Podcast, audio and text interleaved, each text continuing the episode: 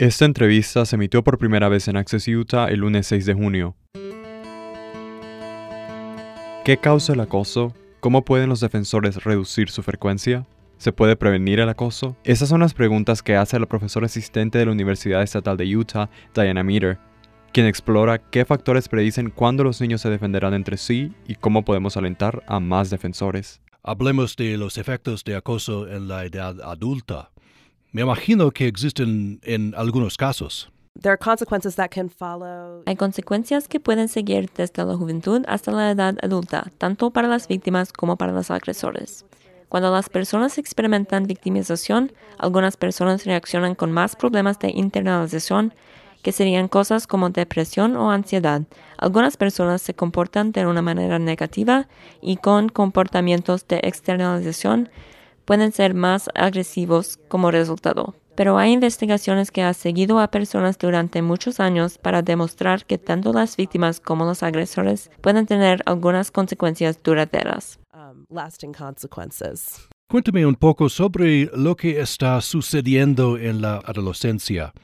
Los años de la adolescencia que hacen que los niños sean tan vulnerables. There's a research that is that has looked at kids. Hay investigaciones que han analizado los comportamientos de acoso de los niños a lo largo del tiempo y lo que vemos es que normalmente sabemos que los niños pequeños pueden ser bastante agresivos, pero luego vemos que hay un aumento en la agresión relacional o social y una pequeña disminución en la agresión física alrededor de los años de escuela intermedia. Cuando los niños se gradúan de la escuela secundaria, vemos un pequeño descenso, así que hay un cambio de desarrollo que está ocurriendo y vemos mucha agresión en los años de la escuela intermedia. a lot of aggression taking place around the middle school years. ¿Cuáles son algunas de las características compartidas de quienes se convierten en víctimas? A lot of it is is what we'd sort of expect. Gran parte es lo que esperaríamos, niños que tienden a ser físicamente más pequeños. También vemos niños que tienen trastorno por déficit de atención y hiperactividad y que podrían estar participando en más comportamientos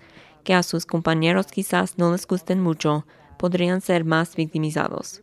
También vemos que hay niños de grupos particulares que son victimizados y esto es algo que es importante para mí estudiar y algo que he estado estudiando más. Los niños que se identifican como LGBTQ tienden a ser más víctimas. Sabemos que los niños con cuerpos más grandes tienden a ser victimizados, niños con discapacidades tienden a ser victimizados más.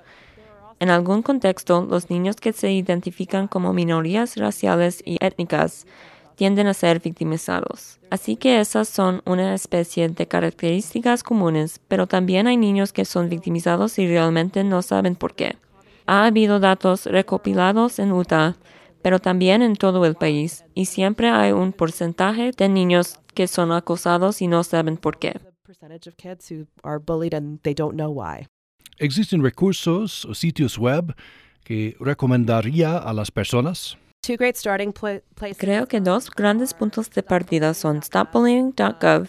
Es un gran sitio web del gobierno con muchos recursos. Además, cyberbullying.org tiene muchos buenos consejos para padres sobre niños en espacios digitales, no solo relacionados con el acoso, sino también sobre cómo mantenerse seguro en espacios digitales. También cada escuela debe tener sus propias políticas y marcas contra el acoso escolar. um, frameworks in place. Para escuchar la entrevista completa en inglés, visite upr.org.